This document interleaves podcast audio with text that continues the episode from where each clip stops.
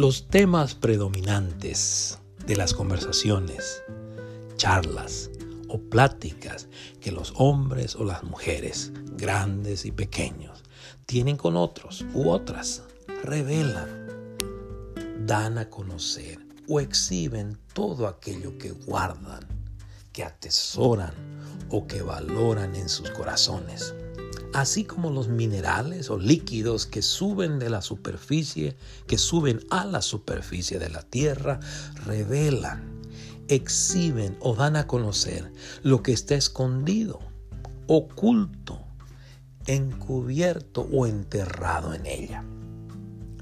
Los temas centrales de las conversaciones, de las charlas o de las pláticas que los hombres y las mujeres tienen los unos con los otros, revelan, exhiben o dan a conocer todo aquellos que ellos o ellas guardan, atesoran o valoran en sus corazones.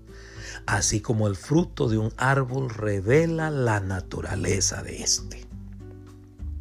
Es decir, un hombre apasionado o quizás mortificado y en otras instancias fascinado por el fútbol conversa, habla o platica acerca de ello a donde quiera que va o con quienes se encuentra.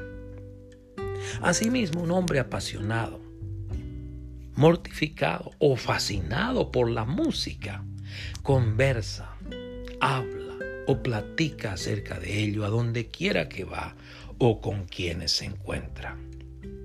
De la misma manera, un hombre apasionado, mortificado o fascinado por la ciencia, conversa, habla, dialoga o platica acerca de ello a donde quiera que va o con quienes se encuentra.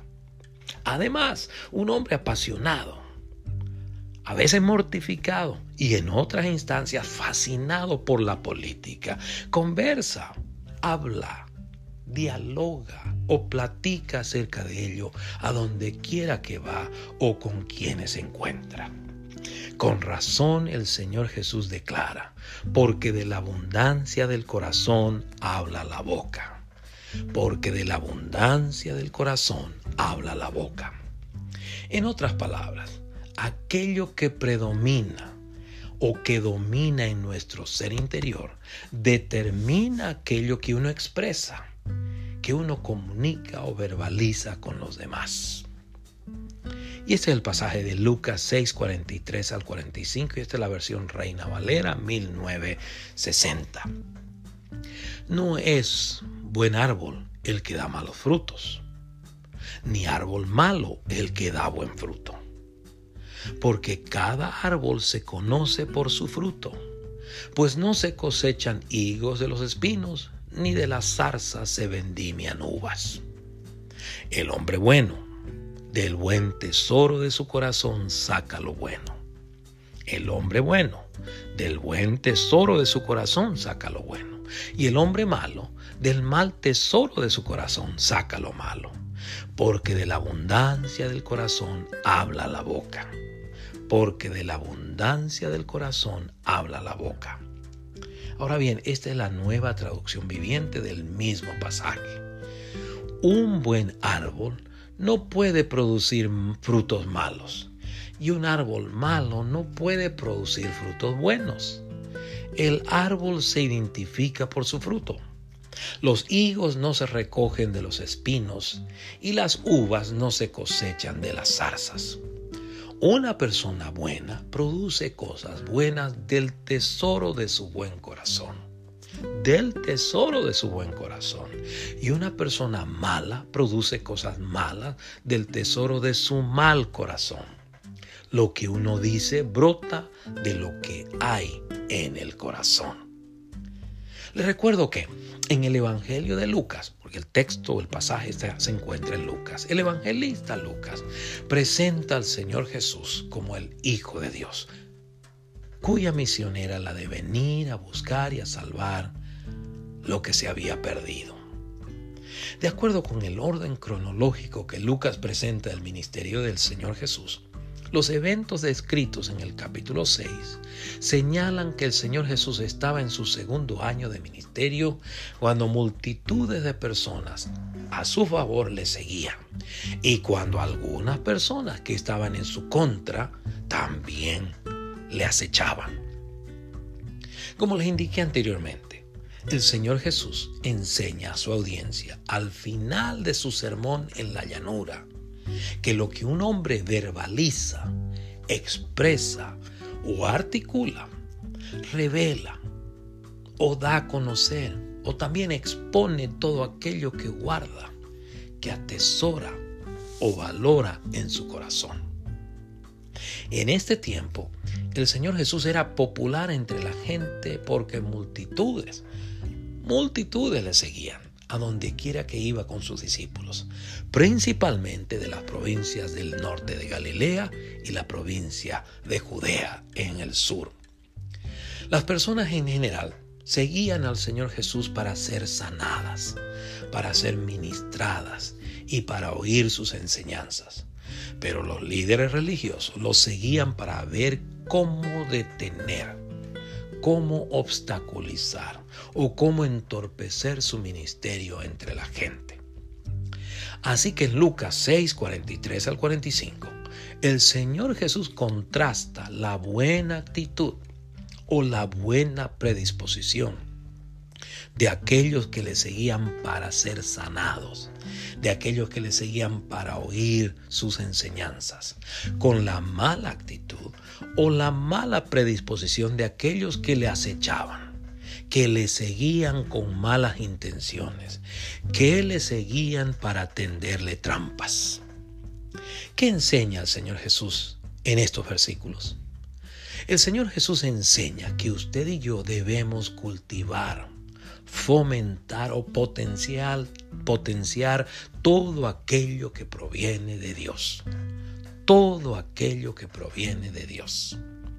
Los seguidores del Señor Jesús llenan, saturan o impregnan sus corazones con todo aquello que proviene de Dios, con su santidad, con su amor, con su gracia, con su justicia.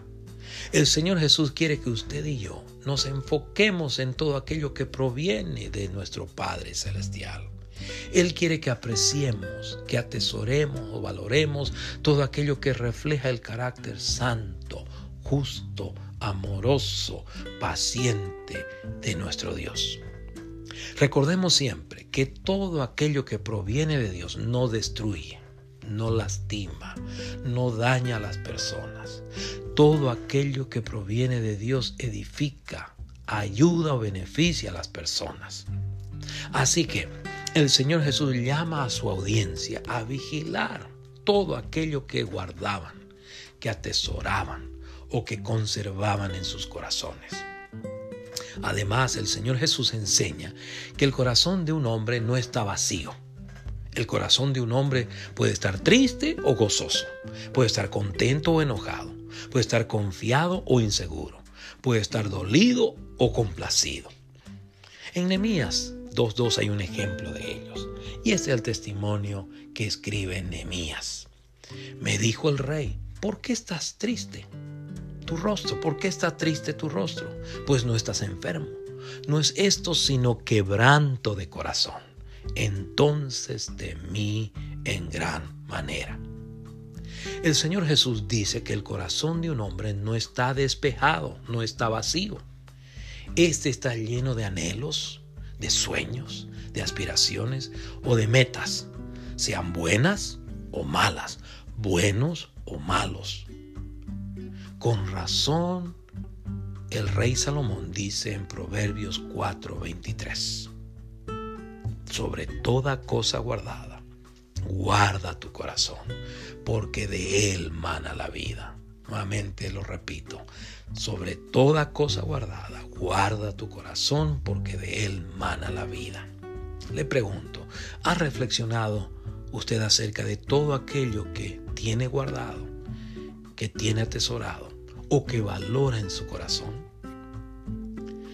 ¿Cuáles son los temas predominantes de sus conversaciones con otros. Es el Evangelio del Señor Jesús uno de los temas predominantes de sus conversaciones con otros.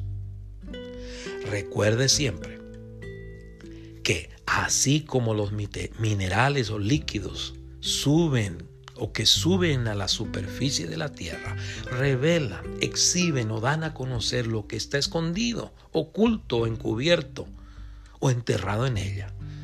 Asimismo, los temas predominantes de las conversaciones, charlas o pláticas que los hombres o las mujeres tienen con otros revelan o dan a conocer aquello que guardan o atesoran en sus corazones. Por favor, pide en oración que Dios llene, que Dios sature su corazón con su palabra, con sus promesas, con sus mandamientos, con sus consejos y con la presencia del Espíritu Santo en su vida. Amén. Dios le bendiga.